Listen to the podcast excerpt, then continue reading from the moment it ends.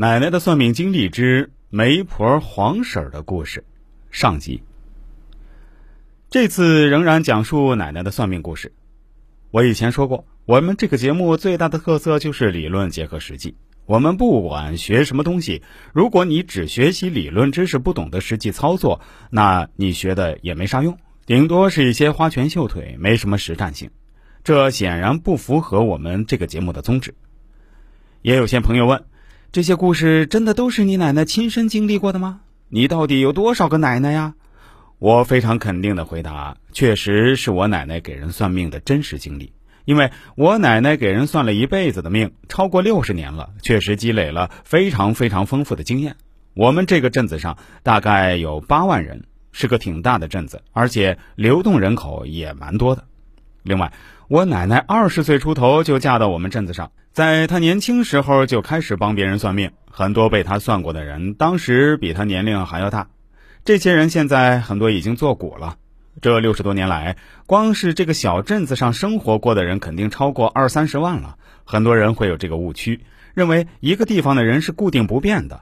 撇开流动人口的因素不说，还有一个因素容易被大家忽略，那就是我们这个世界上是不断有人老去，又不断有新生的婴儿出生的。比如。我们中国现在接近十四亿人口，但是我们出生时跟我们生活在一个国家的人，现在很多已经离开人世了，但又补充进来很多新面孔。据说，自从 QQ 出现到现在，已经有超过百分之五的 QQ 用户已经离开人世间了。好的，闲话少说，今天说的黄婶儿就是一个普普通通的农村妇女，长得胖胖的，不是很高，为人很热情，最喜欢去串门了。她家里也不富裕，三个女儿，老公就是给人打点零工，有时半个月都没事做，在家歇着。黄婶儿去别人家串门是有目的的，她尤其喜欢去那些有未婚孩子的家里唠嗑，然后给彼此牵红线。在她的热心铺路下，居然也凑成了两对了。数着男方给的不菲的谢媒礼，黄婶心里乐开了花。